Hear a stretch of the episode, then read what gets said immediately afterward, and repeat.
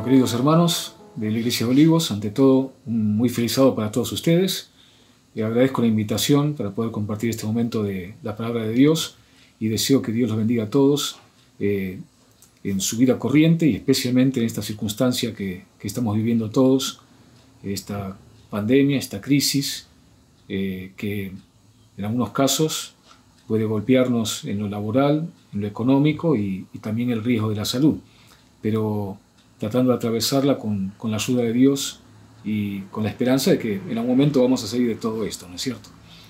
Bueno, el tema que quería tocar con ustedes eh, es un tema que en un sentido tiene que ver con lo que estamos viviendo, pero eh, quizá eh, en una escala mayor todavía, que es el tema de el dolor, el tema del sufrimiento, el gran tema del dolor, que un autor adventista que yo admiro mucho, que ustedes seguramente conocen, por haber leído sus escritos, el pastor Roberto Badenas, eh, a mi juicio el mejor escritor que tiene la iglesia adventista, un pensador muy profundo y, además con una belleza literaria en sus escritos que realmente es admirable.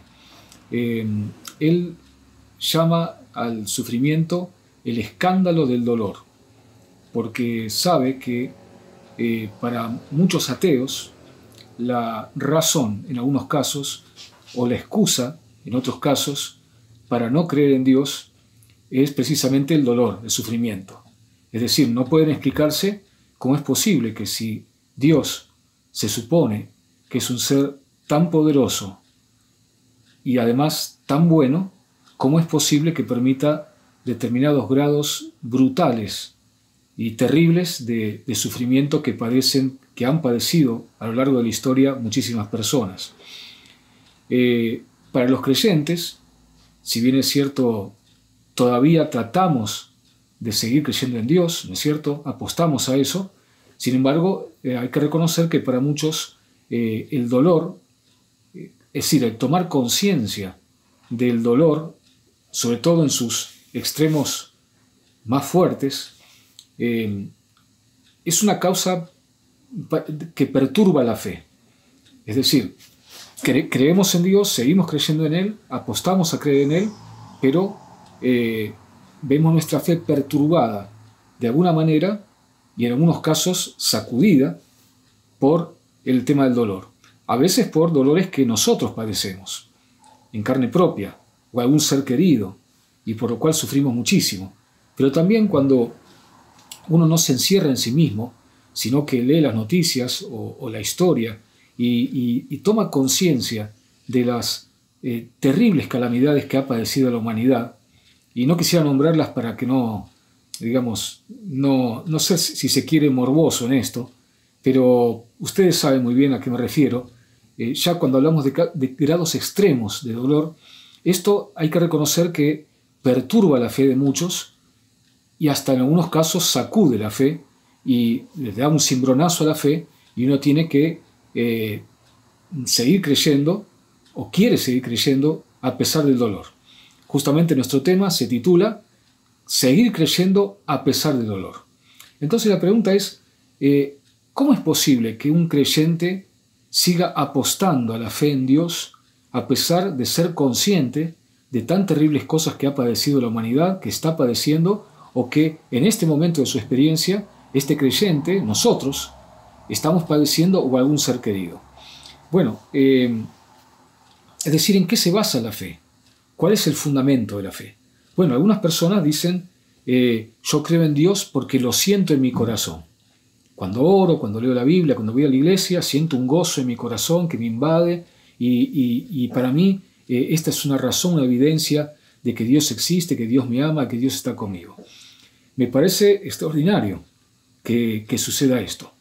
Pero no todo el mundo tiene esa experiencia. No todo el mundo que, que es creyente, que cultiva una vida espiritual, no todo el mundo tiene esa sensación interna, subjetiva, de la existencia de Dios. Eh, y además, esto, digamos, basar la fe en las emociones, en lo que yo siento, eh, es un poquito frágil, es un poquito voluble, porque en un momento a esa persona le puede tocar una experiencia que de alguna manera eh, diluya esos sentimientos, esas emociones de fe.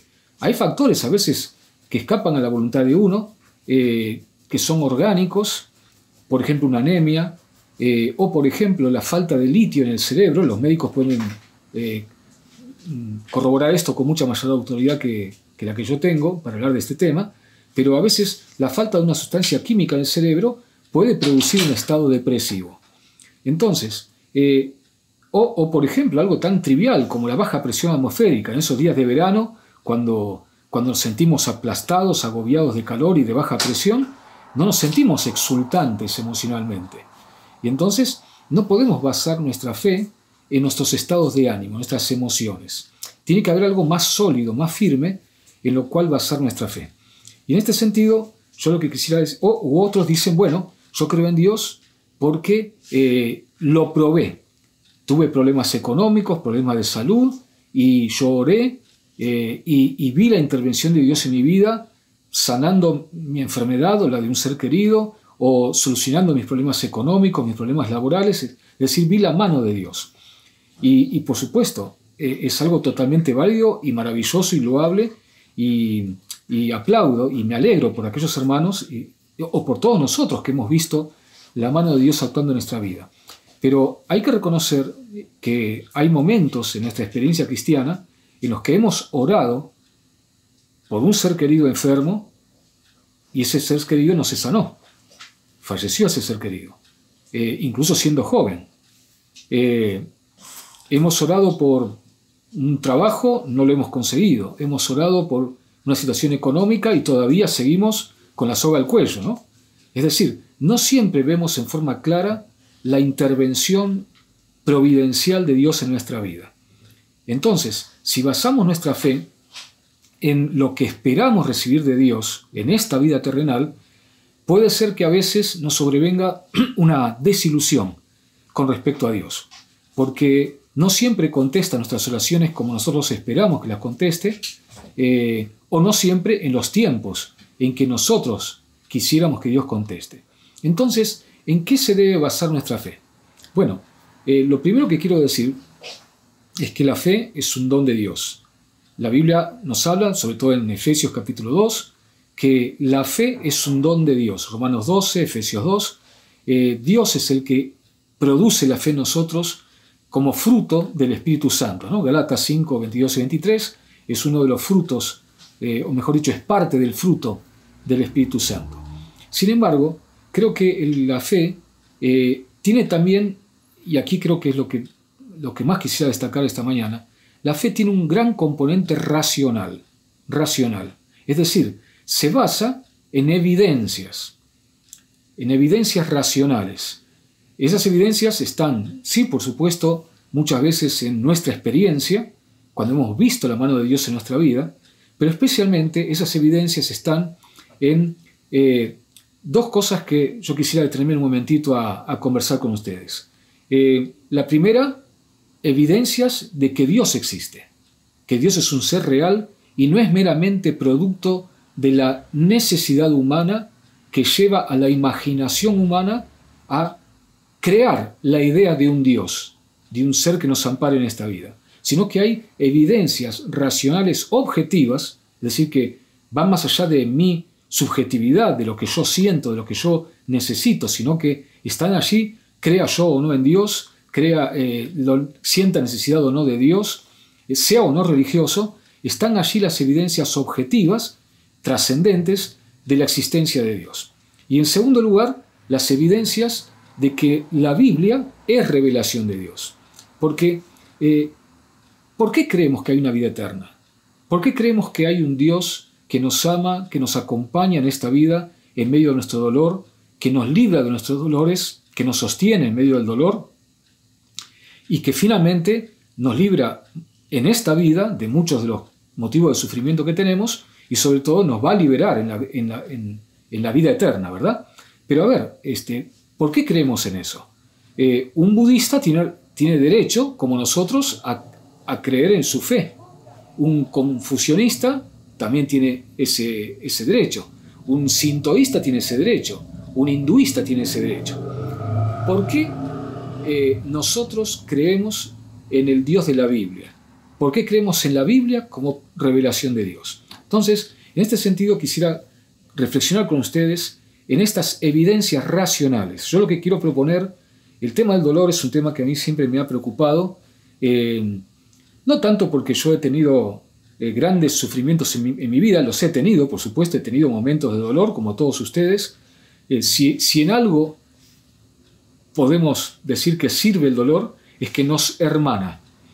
Todos los seres humanos participamos de la experiencia del dolor por vivir en este mundo de pecado, ¿no es cierto?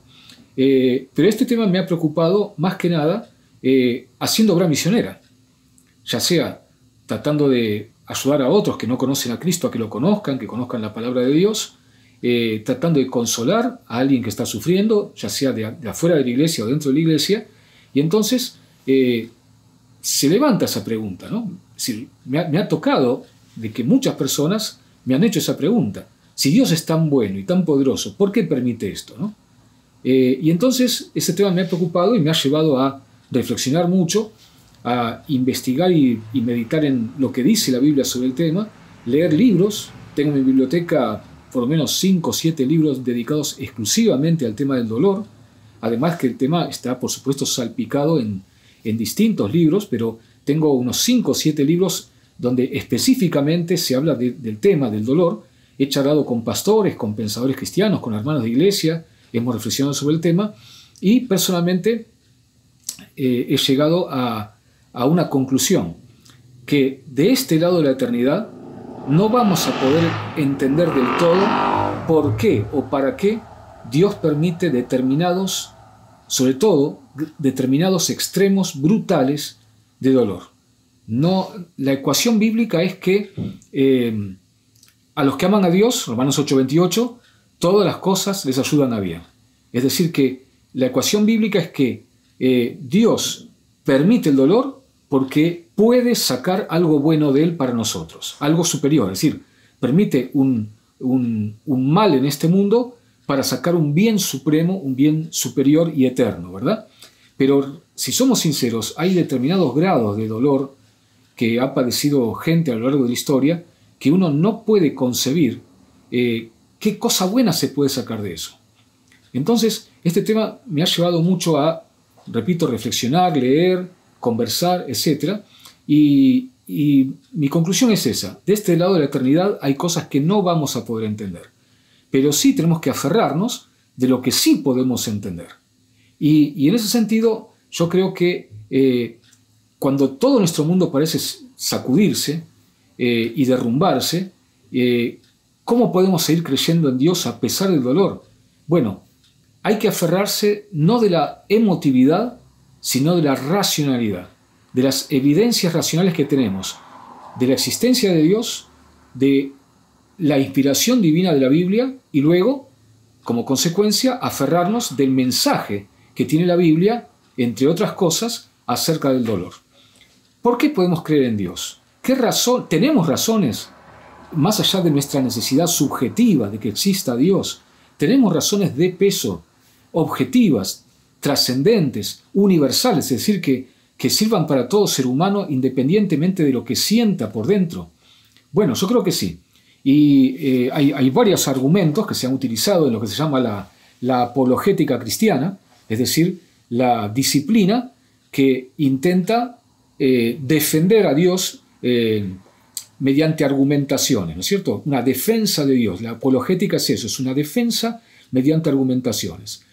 Podría mencionar varias, eh, varias evidencias de la existencia de Dios, pero me, quedo con una que es sobre todo la que utilizan nuestros científicos adventistas y de otras confesiones religiosas para eh, argumentar en favor de la existencia de Dios, que es lo que se conoce como el argumento teleológico, en filosofía, en teología, el argumento teleológico de la existencia de Dios, que es el argumento del diseño, del diseño inteligente. Si los filósofos hablaban de argumento teleológico, teleológico viene la palabra telos en, griego, que significa fin, objetivo, propósito, eh, y hoy en día los científicos hablan de, eh, de un diseño inteligente.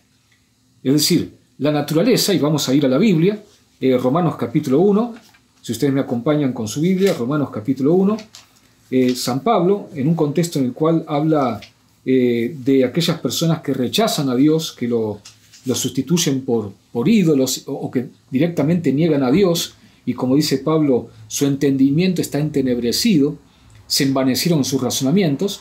En ese contexto, en Romanos capítulo 1, versículos 19 y 20, dice el apóstol, inspirado por Dios, dice la palabra de Dios a través del apóstol Pablo, porque lo que de Dios se conoce les es manifiesto, pues Dios se lo manifestó.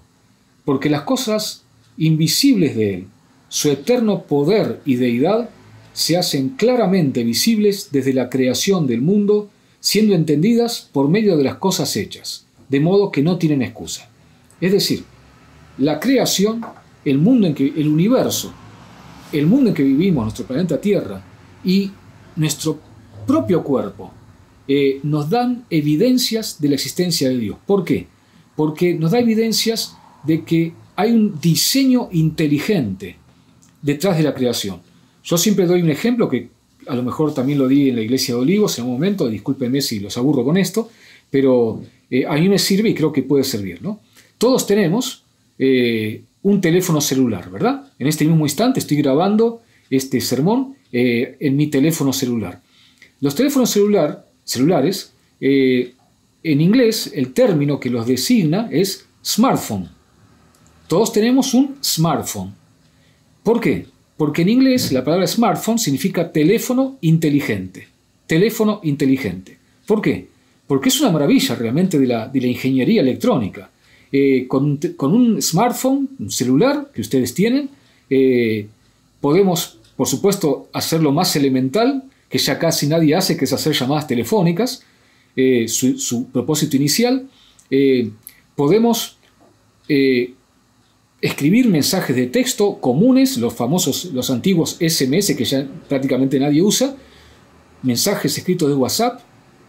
Podemos, como estoy haciendo en este momento, filmar un sermón, puedo luego reproducirlo, verlo, puedo ver películas, puedo ver series de televisión, puedo escuchar música, puedo enviar música, puedo enviar videos, eh, puedo leer libros. Es decir, es una maravilla realmente, una maravilla de la ingeniería electrónica eh, creado por los hombres, ¿verdad?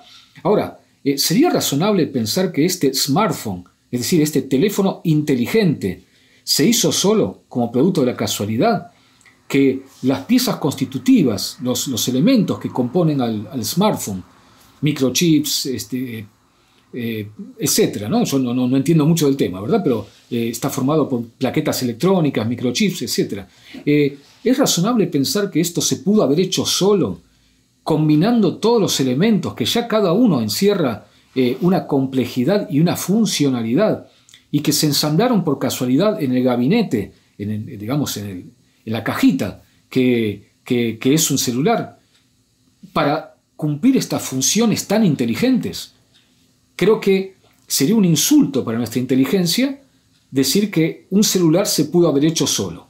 Ahora, hermanos, cuando pensamos en el universo pasmoso en el cual vivimos, miles de millones de estrellas, miles de millones de galaxias, en nuestro planeta, que a pesar del pecado es una maravilla, y maravilla en dos sentidos, maravilla de funcionalidad, es decir, de cómo está diseñado inteligentemente, yo digo que es una, una obra maestra de ingeniería biológica, ¿no es cierto?, nuestro planeta.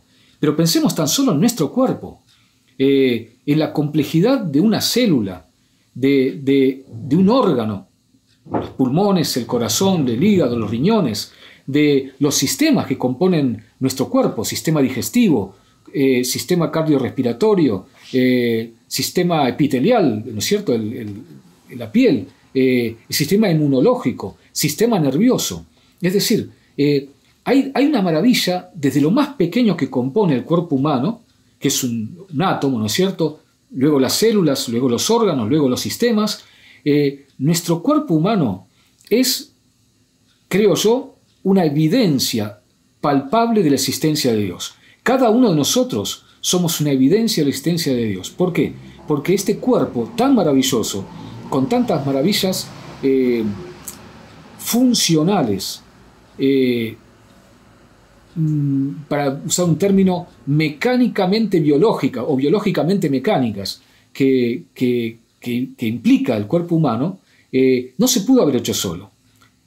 Así como un, smartphone, un teléfono celular, da evidencias de que tuvo que haber sido creado por mentes inteligentes, en este caso ingenieros electrónicos, nuestro cuerpo, que es, y la naturaleza, que son infinitamente más complejos que cualquier teléfono celular, tampoco se puede haber hecho solo.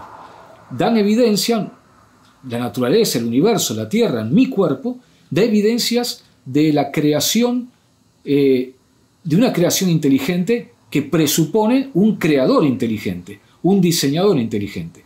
Así que hermanos, tenemos razones de peso para creer en la existencia de Dios. Es decir, de un Dios, de un ser que es todopoderoso, para poder crear semejante casi infinito universo, para poder sustentarlo. Imagínense ustedes si Dios no controlara mediante leyes que Él creó, que él, estableció, si Él no controlara los movimientos de las estrellas, de los planetas, de las galaxias, porque todo está en movimiento en el universo, no hay nada que esté quieto. Todo tiene una órbita asignada, y si Dios no dirigiera esos movimientos, sería una catombe universal que se autodestruiría el universo.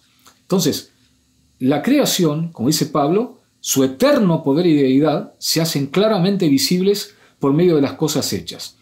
Evidencias de un ser todopoderoso, un ser infinito en inteligencia, para poder, eh, permítame el término, cranear semejante universo maravilloso, desde lo más pequeño que es un átomo hasta lo más vasto que es eh, el universo con sus miles de millones de galaxias, según dicen los científicos, pasando por nuestro cuerpo humano, que es realmente una maravilla de ingeniería biológica. Además, también nos da evidencias, la naturaleza, de eh, el amor de Dios, aunque si bien es cierto está mezclado con, a causa del pecado, con mensajes de depredación, de putrefacción, de deterioro, ¿no es cierto? Sin embargo, aún a pesar del pecado, nuestro mundo es una maravilla, no es lo que quería decir hace un rato, no solamente una maravilla de funcionalidad, sino también una maravilla artística.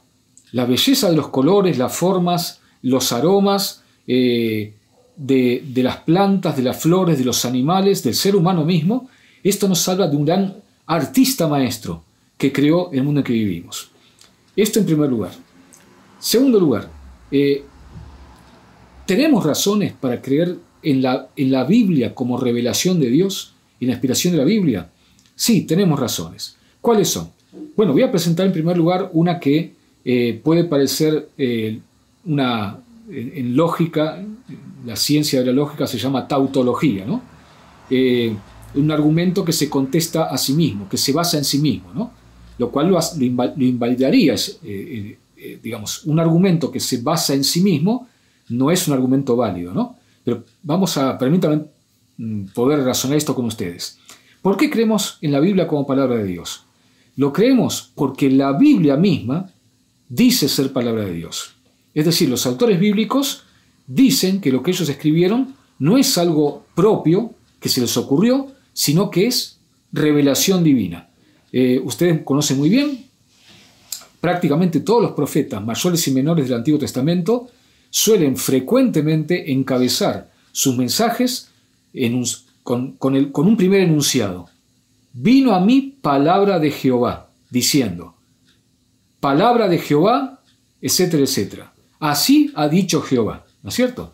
Eh, con eso los profetas están diciendo lo que voy a anunciar a continuación no es algo que a mí se me ocurre, no es mi mensaje, es el mensaje que Dios me dio para que lo transmita a ustedes. Y tenemos dos textos clásicos del Nuevo Testamento, 2 Timoteo 3, 16, 17, donde San Pablo dice, toda la escritura es inspirada por Dios, etcétera, etcétera, ¿verdad? Pero toda la escritura, las sagradas escrituras, son inspiradas por Dios. Y 2 de Pedro 1.21, donde el apóstol Pedro, inspirado por Dios, dice, nunca la profecía, es decir, la revelación de Dios, profecía no es solamente anunciar el futuro, sino que es todo lo que Dios ha revelado directamente a través de sus profetas, dice el apóstol Pedro, toda la escritura es inspirada por Dios, eh, perdón, eh, nunca la profecía fue traída por voluntad humana, sino que los santos hombres de Dios hablaron siendo inspirados por el Espíritu Santo.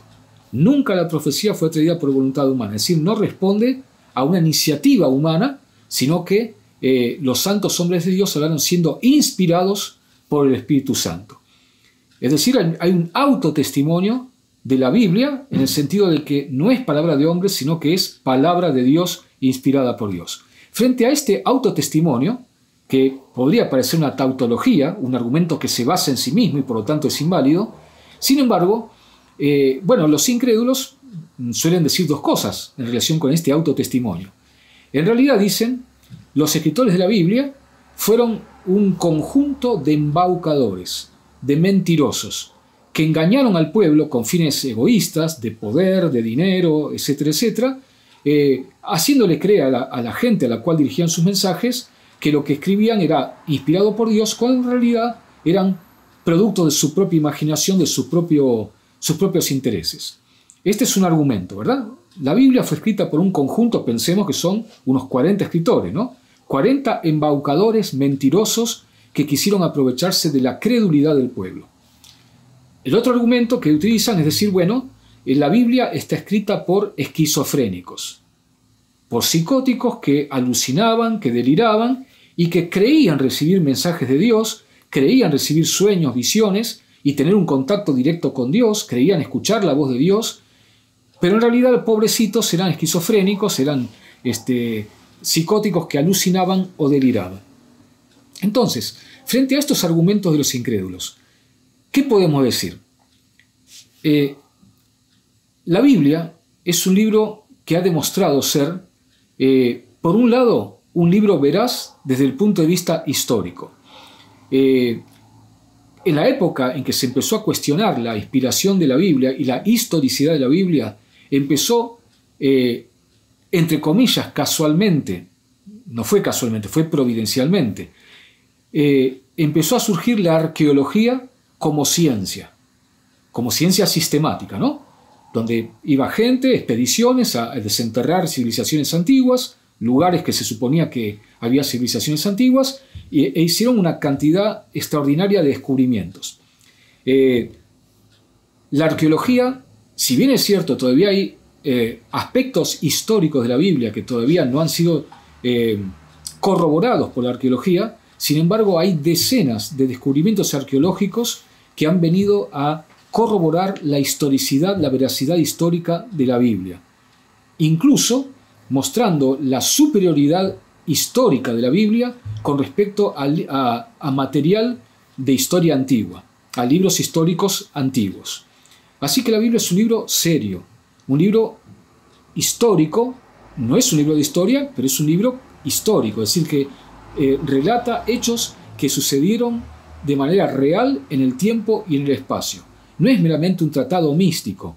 Eh, es notable que en realidad, si tuviésemos que asignar al, al voleo un porcentaje a los relatos históricos de la Biblia, prácticamente ocupan, yo creo, más o menos un 80% de la Biblia.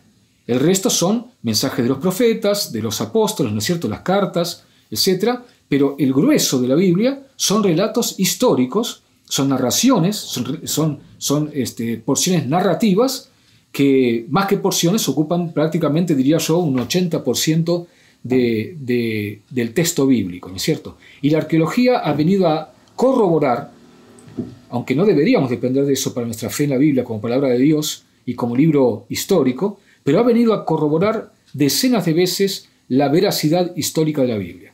Por otra parte, eh, sus mensajes son tan eh, profundos eh, desde el punto de vista racional, desde el punto de vista filosófico, que los grandes pensadores del mundo, de la historia, hasta nuestros días, han abrevado en, en, en la Biblia para su profundidad de pensamiento y se han deslumbrado ante la grandeza intelectual y filosófica del pensamiento de la palabra de Dios. Y por otra parte, la Biblia contiene decenas de profecías que se han cumplido de una manera extraordinaria en la historia. Entonces la pregunta es, frente a esta seriedad histórica de la Biblia, esta profundidad de pensamiento, y frente a estas profecías que se han cumplido de una manera extraordinaria en la historia, eh, ¿se sostiene esta teoría de que la Biblia fue escrita por mentirosos, embaucadores o por, o por locos, por esquizofrénicos? Es imposible. Tanta suerte pueden tener estos embaucadores o estos esquizofrénicos para haber eh, mm, anunciado, es decir, eh, proclamado profecías que se cumplieron de una manera tan matemática en la historia? Es imposible. Es imposible que esto sea fruto de la casualidad y de la buena suerte de embaucadores o de esquizofrénicos. Entonces lo que nos queda frente a esta, este cúmulo de evidencias de la seriedad histórica de la Biblia, su profundidad de pensamiento y de sus profecías cumplidas, que revelan un carácter sobrenatural, nos queda aceptar lo que la misma Biblia dice, que es palabra de Dios. Entonces, tenemos eh, razones racionales, permítame la redundancia, eh, para creer en el Dios de la Biblia, en la existencia de Dios, y para creer en el Dios de la Biblia y en la Biblia como revelación de Dios. Teniendo en cuenta esto entonces, ¿qué, qué mensaje tiene la Biblia para ayudarnos a mantener nuestra fe en Dios a pesar del dolor? Bueno, yo escogí tres, tres, habría mucho más, pero yo escogí tres eh, aportes que hace la Biblia al tema del dolor. Tres, tres tipos de mensajes que nos da la Biblia para que podamos abordar el tema del dolor y que podamos seguir manteniendo nuestra fe en Dios a pesar del sufrimiento.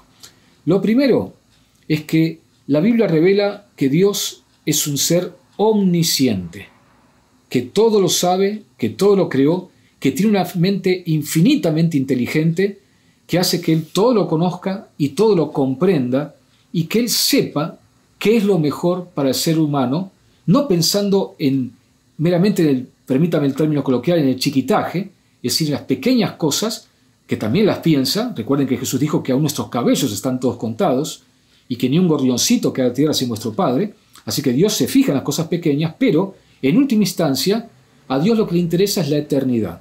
Entonces, nuestra eternidad, nuestra eternidad.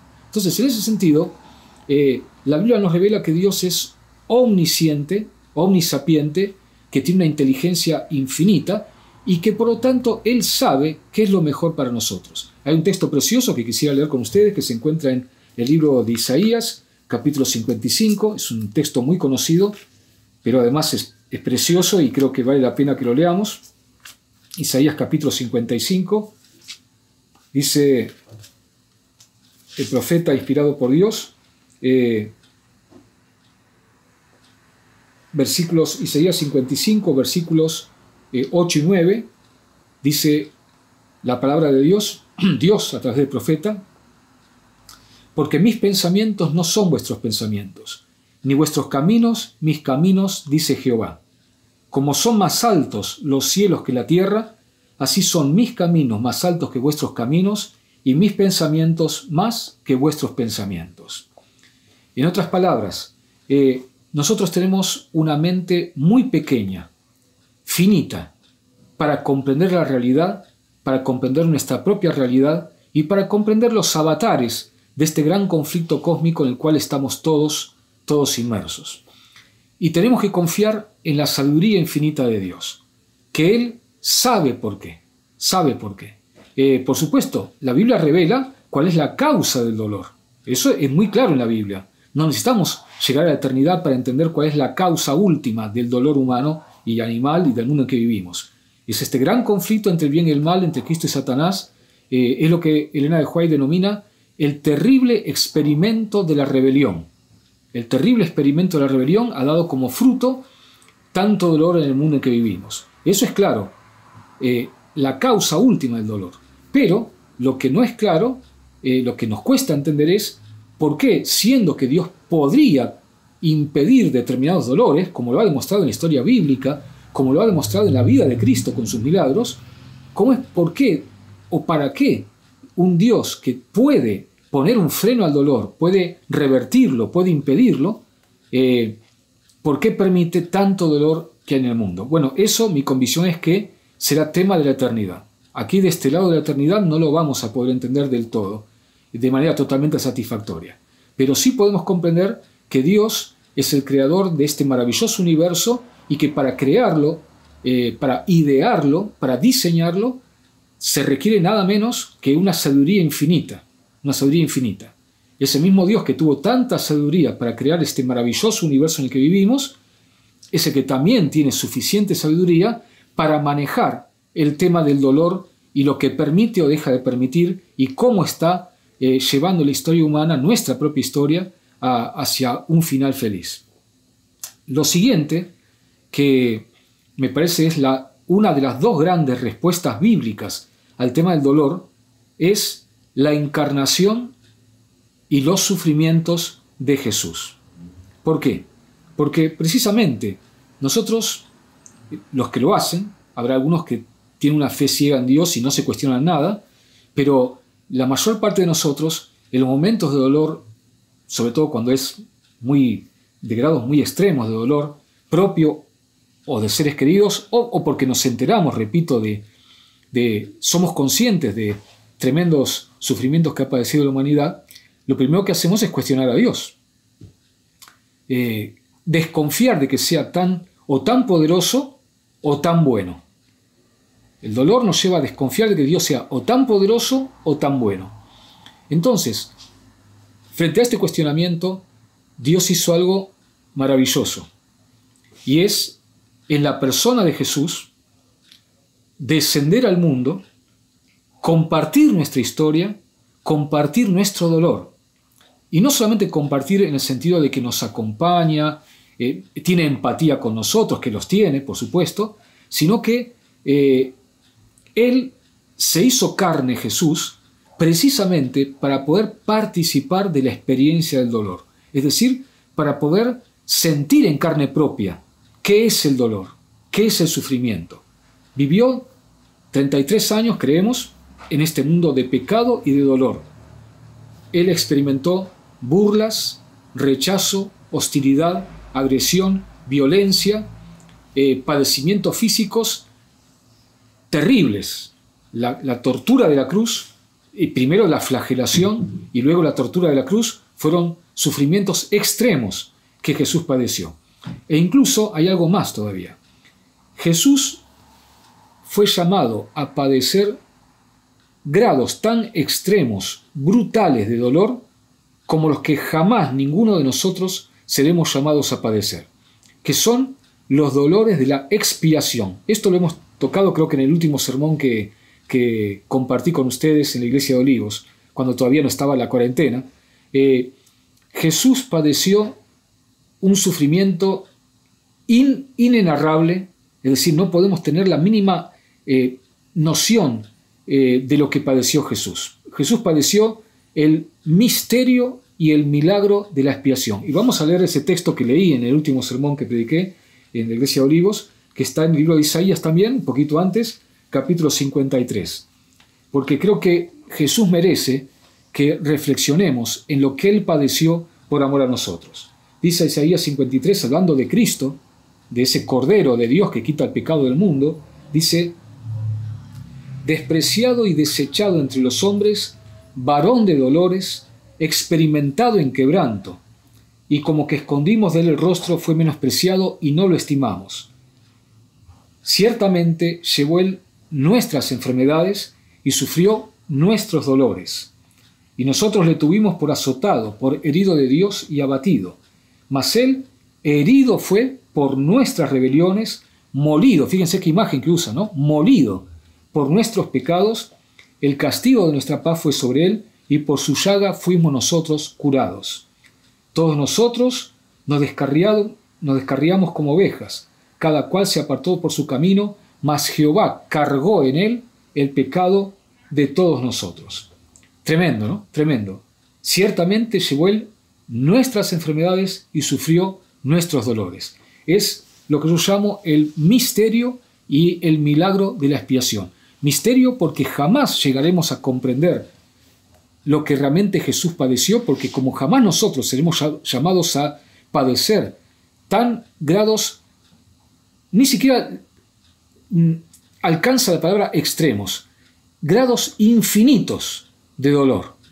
Jamás seremos llamados a padecer esos grados infinitos de dolor, eh, no podemos comprender, es un misterio para nosotros. Y por otro lado es milagroso porque lo que Jesús padeció en la cruz no fue meramente eh, los dolores terribles, por supuesto, que padecieron tantos crucificados durante el dominio del imperio romano. Miles y miles de personas también fueron crucificadas como Jesús eh, eh, incluso los apóstoles, ¿no? Pedro se supone, según la, tradición, que fue crucificado boca abajo por pedido del mismo, ¿no es cierto? Eh, entonces, cuando entendemos que Dios no es que meramente desde el cielo se queda cómodo diciéndonos, bueno chicos, lamento mucho, me duele mucho, soy empático, empatizo con ustedes, me duele muchísimo lo que ustedes están padeciendo, pero bueno, ¿qué va a hacer? Yo me quedo acá, cómodo, tranquilo, seguro en el cielo, ustedes aguanten hasta que pase todo esto. No, ese no es nuestro Dios. Nuestro Dios es un Dios que dice, voy a la tierra a sufrir con ustedes. Yo también voy a participar de la experiencia del dolor. Y soy su compañero en el sufrimiento. Compañero no solamente porque los acompaño, estoy al lado de ustedes para sostenerlos, para consolarlos, para alentarlos, sino también porque he compartido en grado infinito la experiencia de dolor de vivir en el mundo de sufrimiento, de pecado y de sufrimiento en que ustedes viven.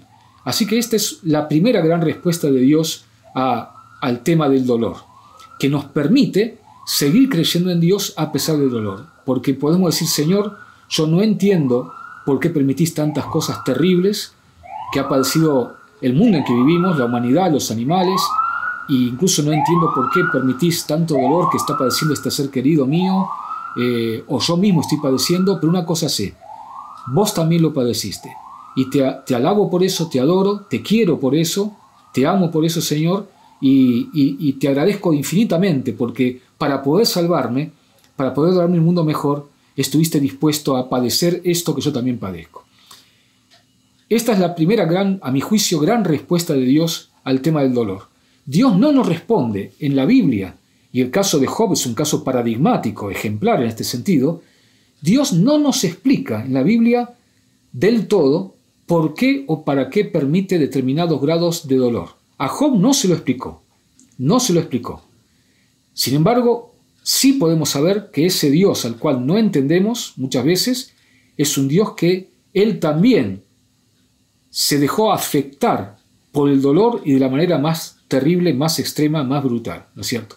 Y la segunda gran respuesta de Dios al tema del dolor es la segunda venida de Cristo. Es nuestra gran esperanza como adventistas. ¿Por qué? Porque la segunda gran respuesta de Dios es, quédate tranquilo, porque esto va, va a acabar. Esto pasará. El dolor no va a durar para siempre. Hay un texto maravilloso que quisiera, que es el último, con el cual, el penúltimo, mejor dicho, con el cual quisiera cerrar nuestra reflexión de esta mañana, que se encuentra en Romanos capítulo 8, si ustedes me acompañan con sus Biblias, Romanos capítulo 8, un texto escrito, inspirado por Dios, pero también por una persona que supo lo que era sufrir también. El apóstol Pablo, en sus, en sus cartas a los Corintios sobre todo, él relata los terribles padecimientos que le tocó sufrir por su fidelidad a Cristo y el Evangelio y por predicar la palabra de Dios. Dice Romanos capítulo 8, versículo 18, Pues tengo por cierto que las aflicciones del tiempo presente no son comparables con la gloria venidera que en nosotros ha de manifestarse. Los sufrimientos del tiempo presente no son comparables con la gloria venidera que nosotros hay manifestarse. Es decir, si Dios solamente nos dijera, mira, yo te quiero, empatizo con vos, hasta sufro con vos porque me, provoca dolor verte sufrir tanto, eh, y, yo lo que te ofrezco es eh, que Jesús vaya a la tierra a sufrir con vos y darte el perdón de los pecados, ya eso sería extraordinario, pero no alcanzaría.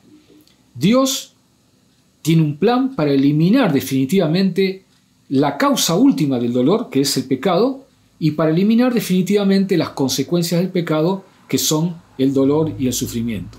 Y nos dice el apóstol Pablo que en comparación, es un tema, en definitiva, un tema de proporciones y es un tema de temporalidad. Dice el apóstol, las aflicciones del tiempo presente, es decir, este tiempo limitado terrenal, a lo sumo 80, 90 años de vida, supongamos en, casos extremos, con mucho sufrimiento y permanente sufrimiento, que no existe en general, nuestra vida está matizada por sufrimiento, pero también por alegría, ¿no es cierto? Momentos por menos de tranquilidad, de, relativa paz, ¿no es cierto? Pero supongamos un caso extremo. Eh, dice aquí las aflicciones del tiempo presente, El tiempo presente es un, un tiempo limitado.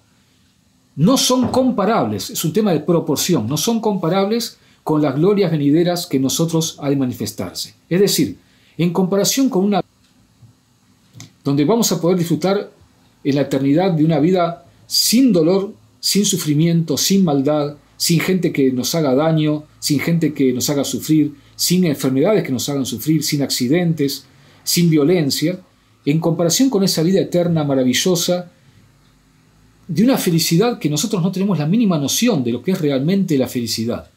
Eh, creemos que algunas cosas que nos brinda esta vida terrenal son la felicidad y en realidad son apenas unas gotitas, totalmente transitorias, temporales, pero nos espera una, vida eterna sin fin de una felicidad, de una sensación de seguridad y de, y de plenitud, de felicidad que nosotros hoy por hoy no tenemos idea. Esta es la segunda gran respuesta de Dios al tema del dolor. La segunda gran respuesta de Dios es, quédate tranquilo porque esto pasará.